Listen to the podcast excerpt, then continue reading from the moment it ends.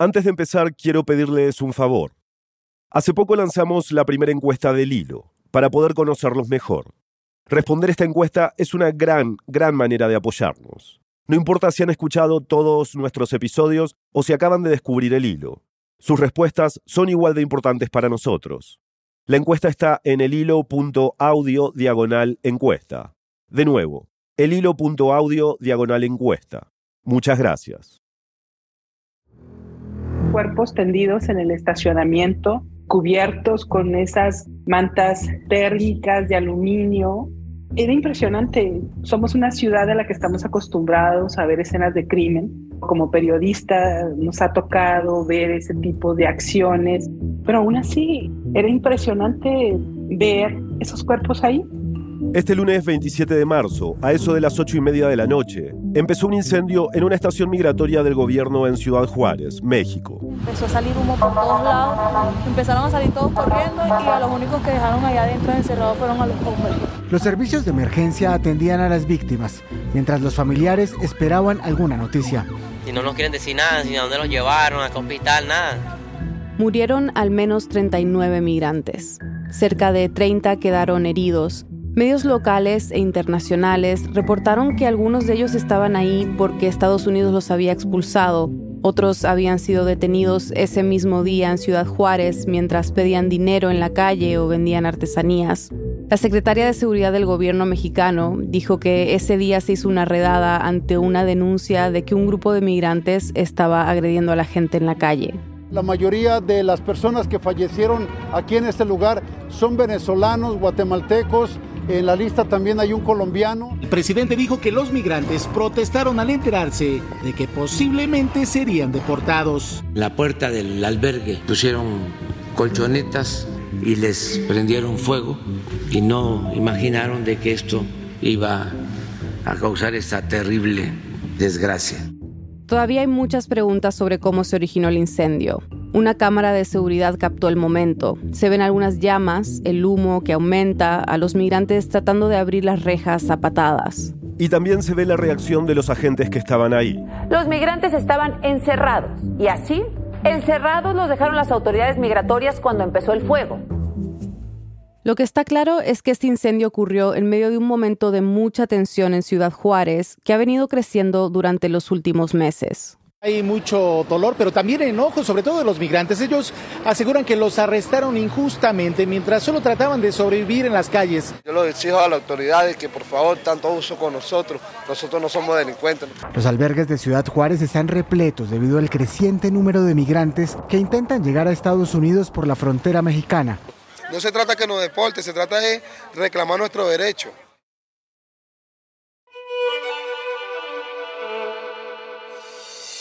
Bienvenidos a El Hilo, un podcast de Radio Ambulante Estudios y Vice News. Soy Eliezer Budazov. Y yo soy Silvia Viñas.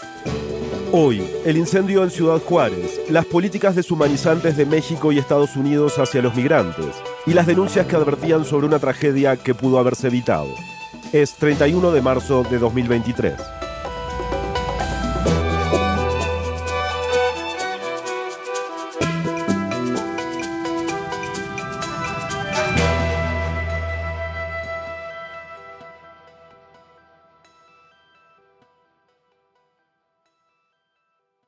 Rocío, antes que nada, las noticias de lo que ocurrió el lunes hablan de la estación migratoria del Instituto Nacional de Migración de Ciudad Juárez.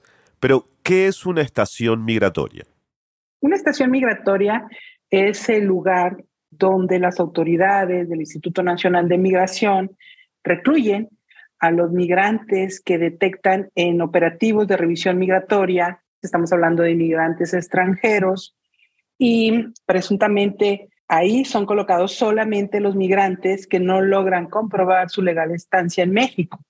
Ella es Rocío Gallegos, periodista en Ciudad Juárez, es cofundadora de La Verdad y lleva 30 años cubriendo la frontera entre México y Estados Unidos.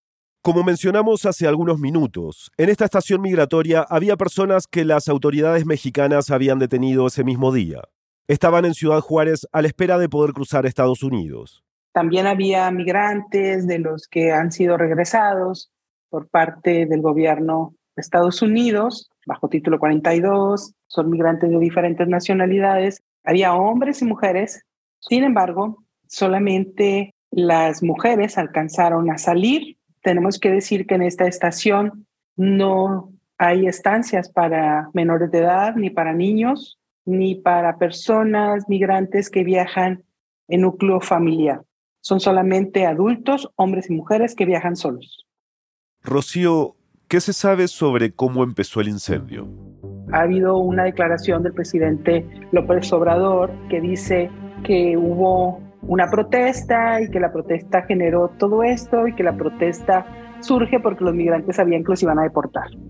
Rocío estuvo investigando y habló con fuentes gubernamentales que le pidieron mantener el anonimato. Ellos nos decían que los migrantes estaban protestando, estaban inconformes porque durante el día no les habían dado agua, porque estaban encerrados, ellos tenían sed. Y entonces empiezan a protestar, la protesta empieza a elevar de tono y es cuando empiezan a encender algunos artículos. No tenemos claro si son algunas cochonetas, si son alguna ropa, y bueno, ellos encienden, quizá esperaban que con eso pudieran liberarlos, sin embargo no ocurrió eso.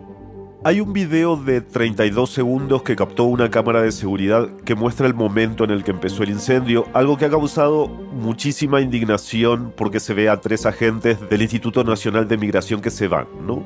Por lo menos en esos 32 segundos no se les ve tratando de ayudar a los migrantes. En ese video se ven tres personas que se apartan. Nosotros lo que hemos visto es que en ese lugar, aparte de haber funcionarios del Instituto Nacional de Migración, hay guardias privados de una empresa contratadas para el resguardo de las instalaciones que tiene el instituto. Los guardias privados no tienen la custodia de los migrantes. Los guardias privados no tienen las llaves, eso es lo que nos dicen fuentes gubernamentales consultadas, no tienen las llaves de esos lugares donde se concentran a los migrantes.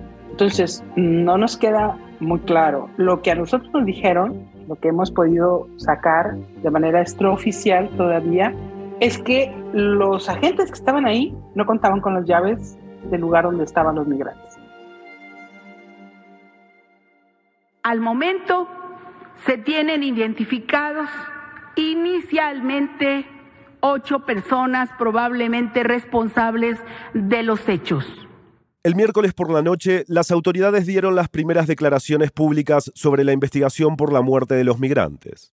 Rosa Isela Rodríguez, la secretaria de Seguridad a quien acaban de escuchar, dijo que estas personas probablemente responsables son tres agentes y cinco guardias de una empresa privada que contrataron las autoridades migratorias. Insistió en que los servidores públicos no cumplieron con los protocolos para proteger la vida de los migrantes.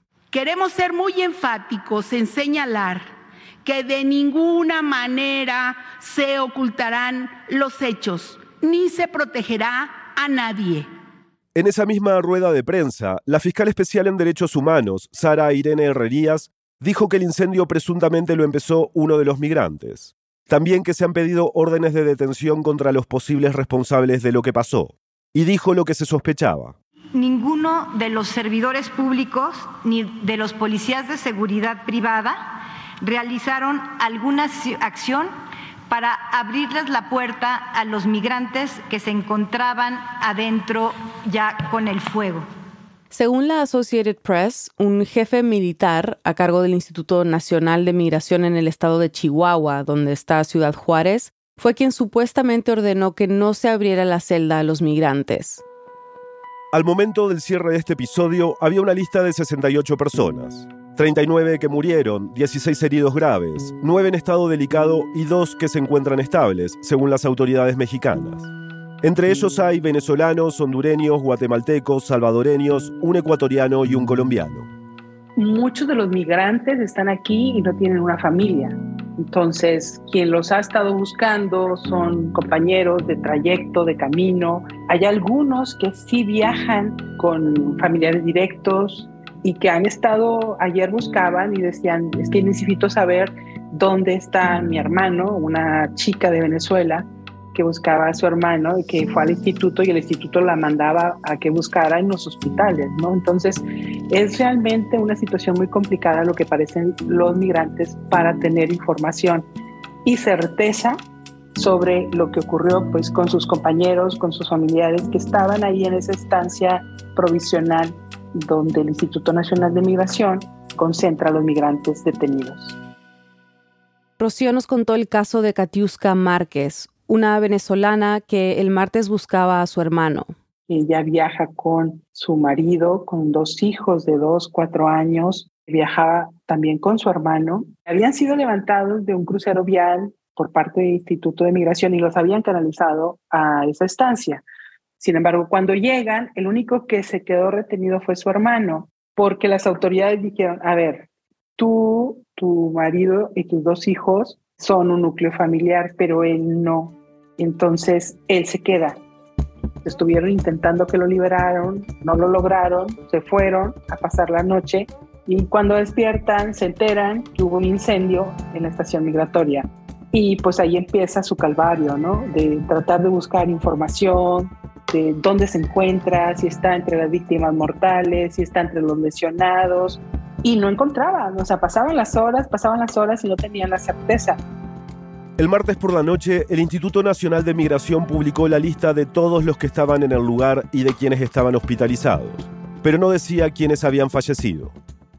Realmente en la noche creo ellos se enteran por funcionarios de su país que la persona que ellos buscaban había muerto. Entonces ahora su situación es más complicada, ¿no? Entonces empieza ahora el peregrinar y empieza ahora el proceso de poder identificar un cuerpo, luego qué va a pasar con los migrantes para regresarlos, a dónde. Es una situación muy complicada que, digo, por la experiencia hemos visto nosotros que no es fácil para los familiares de los migrantes regresar pues a la gente que tiene que llegar hasta sus comunidades de donde salieron. Entonces, ese es realmente pues un desafío muy grande y una situación muy complicada que van a tener que enfrentar ahora. Me gustaría hablar sobre el contexto en el que sucedió esta tragedia. ¿Cuál es la situación en Ciudad Juárez con los migrantes? ¿Ha cambiado en algo en las últimas semanas? Sí, siempre hemos sido una ciudad de paso de migrantes, pero a finales del 2018 para acá empieza el fenómeno a cambiar porque cambian las políticas del gobierno de Estados Unidos, entonces ya los migrantes son regresados a México. Entonces ya vivimos una situación de concentración permanente, ¿no? Ya los migrantes ya no son de paso, ya permanecen un tiempo en la ciudad y ese tiempo se ha alargado hasta dos años o más de dos años. Rocío dice que al principio veían más que nada a centroamericanos y cubanos, ahora hay muchos venezolanos. Y bueno, eso ha generado una situación complicada porque muchos de ellos están a nivel de calle, muchos de ellos no llegan con dinero. También hemos detectado que la situación cambia, ¿no? Cuando llegó el cubano, el migrante cubano tenía mayores posibilidades de tener un ingreso. Sus familiares en Estados Unidos les enviaban, entonces ellos podían pagar un hotel.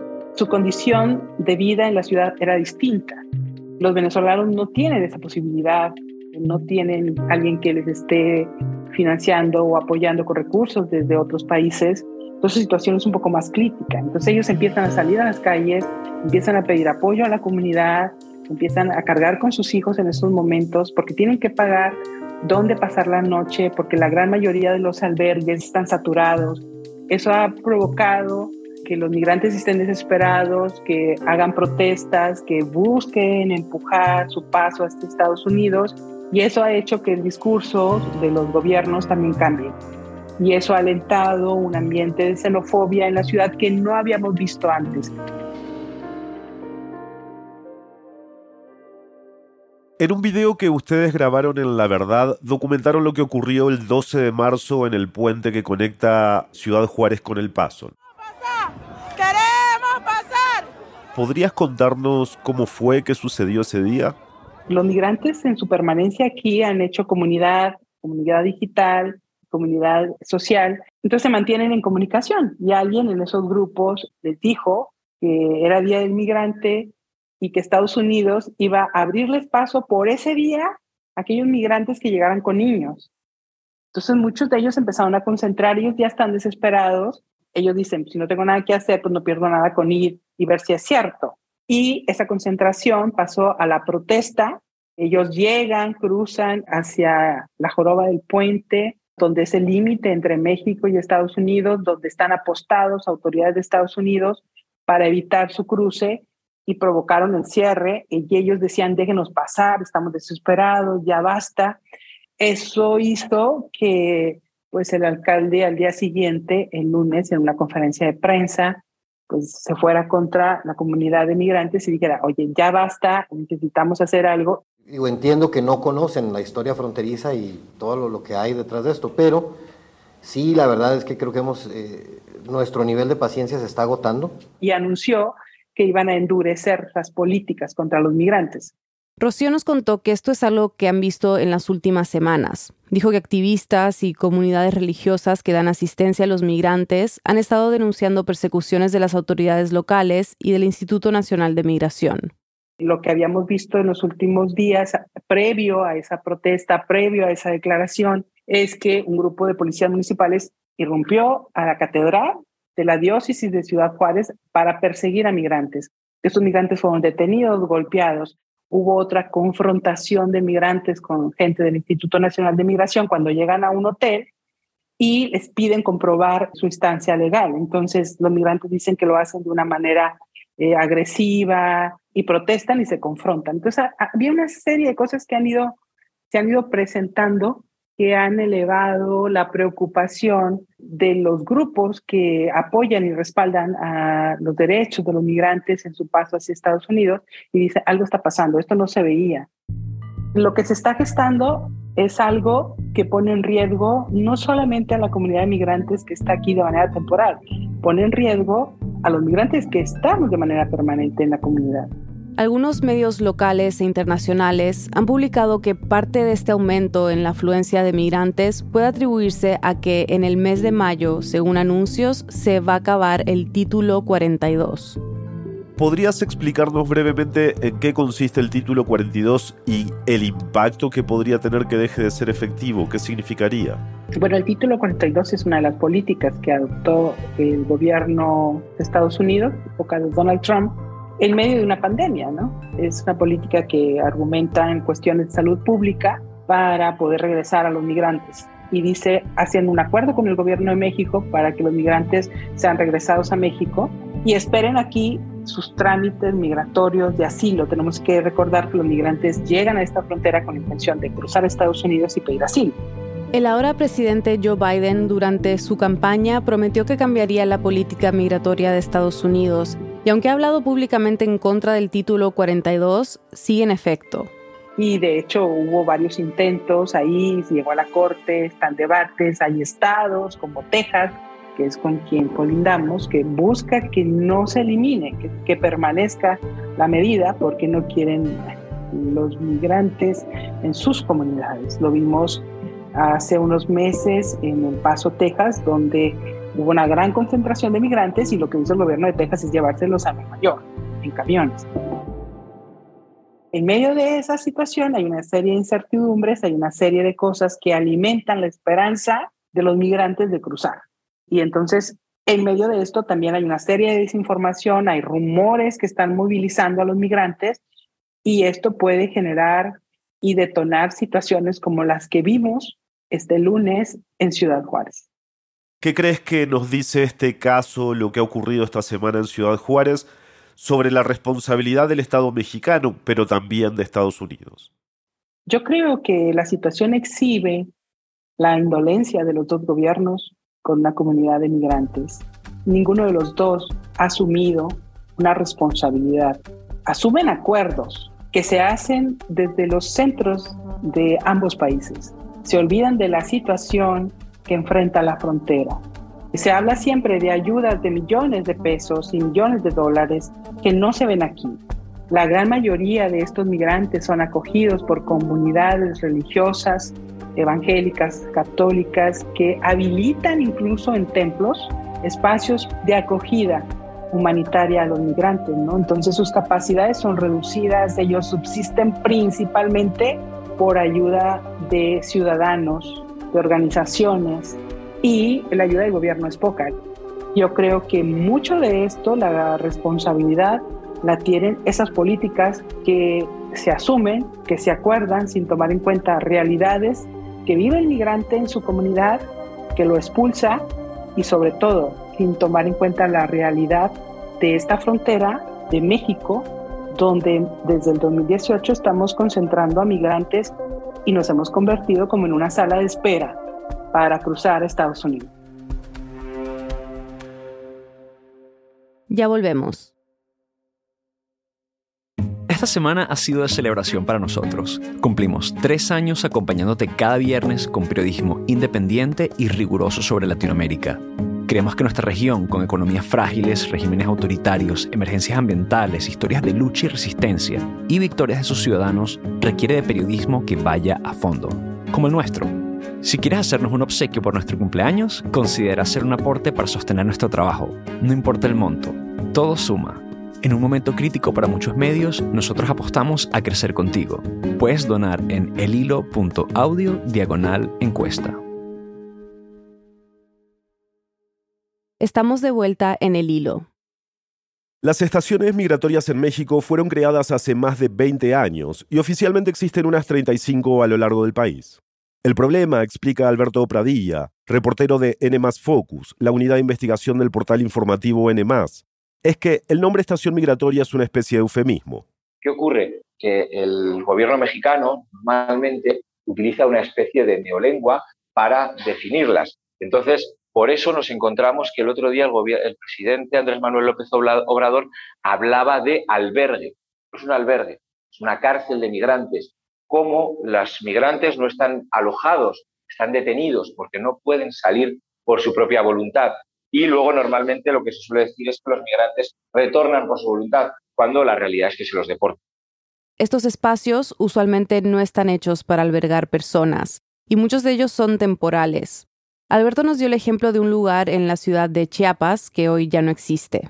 Se llamaba La Mosca porque había sido un lugar donde antiguamente cultivaban moscas para, para la pesca. Es decir, era un lugar que se había utilizado para usos agrícolas. Entonces, son centros que las organizaciones de derechos humanos han denunciado en muchas ocasiones que tienen problemas de hacinamiento, tienen problemas de higiene, tienen problemas de salubridad y en los que desde hace unos años no se permite el ingreso de familias y niños.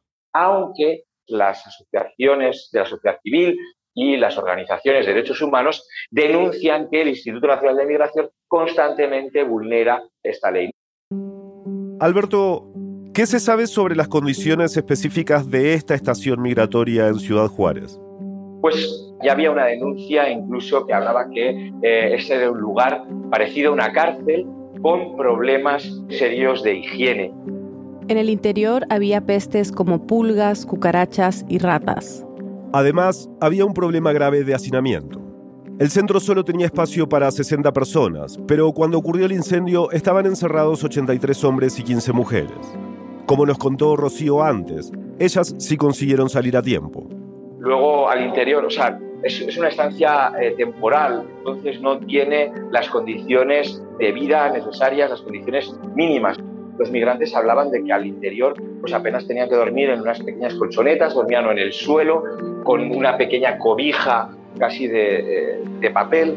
Normalmente, además, se suelen repetir mucho las denuncias por violaciones a los derechos humanos, extorsiones, incluso agresiones sexuales, que, insisto, se intenta presentar como albergue pero no es así, estamos hablando de una cárcel para migrantes, de personas que no han cometido ningún delito, porque según la ley mexicana, la migración, en todo caso, es una falta administrativa, pero sin embargo se les detiene como si fuesen criminales. Según una investigación que hizo el medio N, estos abusos se repiten en muchas de estas cárceles. A finales del 2019, en una estación de Tapachula, un migrante haitiano murió después de pasar 20 días sin atención médica. Y ese mismo año, una mujer embarazada fue abusada sexualmente por un médico. Golpes, maltratos, falta de asistencia médica. En Ciudad de México les roban los celulares. En Puebla migrantes han denunciado cobros de miles de dólares por dejarlos salir de las estaciones. Esto ha sido algo generalizado, es decir, esta protesta, la protesta de quemar colchones frente a las malas condiciones de vida al interior de la estación migratoria, ya se había repetido al menos en dos ocasiones. En 2020, en Tenosique, Tabasco. En donde, con quema de colchones y sábanas, solo hubo que lamentar una muerte y 13 heridos. Y también hubo denuncias en aquel momento por parte de las personas que estaban encerradas de que los funcionarios del Instituto Nacional de Migración no les permitieron salir y que ellos tuvieron que romper el candado y salir huyendo, ¿no? También hubo otro caso en el estado de Coahuila donde hubo otra protesta en la que quemaron colchones. En esa oportunidad, el centro de detención fue desalojado a tiempo y no hubo víctimas ni heridos. Es que estamos hablando de que las, las estaciones migratorias son parte de una estructura corrupta que es el Instituto Nacional de Migración, que por una parte sirve para que México cumpla el papel que Estados Unidos le ha otorgado de control migratorio y por otra parte también sirve para enriquecer a funcionarios corruptos que utilizan su posición para aprovecharse de los más pobres. Podemos decir que la tragedia de Juárez se podía prever, es decir, teníamos todos los elementos para saber que eso podía ocurrir. Esto se podía haber evitado porque todas las decisiones que ha tomado México en los últimos años, especialmente desde que Andrés Manuel López Obrador está en la presidencia de México, han sido para contentar las demandas de Estados Unidos. Donald Trump fue muy eficaz en una cosa, en la externalización de las fronteras y en como popularizar una, una lógica muy perversa que es la del penúltimo contra el último. Esta lógica de la que habla Alberto es más o menos así. México funciona como frontera de los que vienen de Guatemala y a su vez Guatemala ejerce de frontera contra los que vienen más del sur. Entonces, diferentes decisiones políticas que ha adoptado este gobierno han llevado a que la frontera sea la primera parte de ese muro de Trump del que ya casi no se habla y que ahora miles de personas estén atoradas en la frontera entre México y Estados Unidos. Esto empezó en enero de 2019 con una política conocida como el Protocolo de Protección a Migrantes, la cual expulsaba a los solicitantes de asilo de Estados Unidos y los hacía esperar en México hasta que su proceso migratorio estuviese completo. Y eso hizo que estuviesen varadas durante meses en lugares peligrosos como Matamoros, Juárez, Nuevo Laredo, Tijuana, donde ninguna entidad del Estado cuidaba de ellos y eran objeto de tráfico ilícito, explotación, entre muchas otras cosas. Así han permanecido en territorio mexicano más de 116 mil migrantes, según el comisionado del Instituto Nacional de Migración. Y luego vino el título 42, que mencionamos en el segmento anterior. La medida aplicada por Trump durante la pandemia que le permite a los funcionarios fronterizos expulsar inmediatamente a cualquier migrante, con la excepción de niños, que ingrese a Estados Unidos. Esta es una medida que, a pesar de las críticas, el gobierno de Biden ha mantenido. En los últimos meses lo que México hizo fue aceptar también la expulsión mensualmente de 30.000 personas de origen venezolano, cubano, nicaragüense o haitiano. Son personas que son expulsadas a México y que van sumándose a la gente que ya va llegando, lo cual hace que se colapse la frontera. A ver, México lo que hace es contener e impedir que las personas lleguen a Estados Unidos, pero en ningún momento tiene pensado garantizar su bienestar. Es decir, es una cuestión de control, es una cuestión, tanto México como Estados Unidos la entienden en concepto de orden público, no de derechos humanos.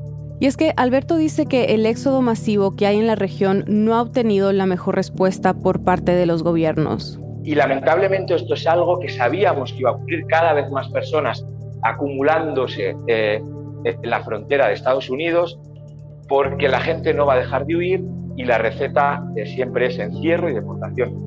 No puede ser eso.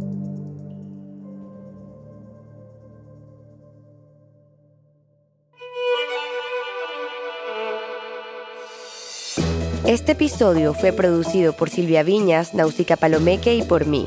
Lo editaron Silvia Viñas, Eliezer Budasov y Daniela Alarcón. Bruno Celsa hizo el fact-checking. La mezcla, el diseño de sonido y la música son de Elías González. El resto del equipo de El Hilo incluye a Daniela Cruzat, Inés Renique, Denis Márquez, Samantha Probaño, Paola Leán, Laura Rojas Aponte, Juan David Naranjo Navarro, Elsa Liliana Ulloa y Camilo Jiménez Santofimio. Daniela Alarcón es nuestro director editorial. Carolina Guerrero es la CEO de Radioambulante Estudios. Nuestro tema musical lo compuso Pauchi Sasaki. El Hilo es un podcast de Radioambulante Estudios y Vice News. Si valoras el trabajo que hacemos y quieres que podamos continuarlo, considera donar a Deambulantes, nuestro programa de membresías. Puedes donar desde un dólar y cualquier aporte nos ayuda muchísimo. Ve a elhilo.audio slash apóyanos y ayúdanos a seguir explicando América Latina. Gracias. Síguenos en redes sociales como El Hilo Podcast. Estamos en Twitter, Facebook e Instagram. Además, tenemos un boletín. Suscríbete en elhilo.audio slash boletín y recíbelo cada viernes. Yo soy Mariana Zúñiga. Gracias por escuchar.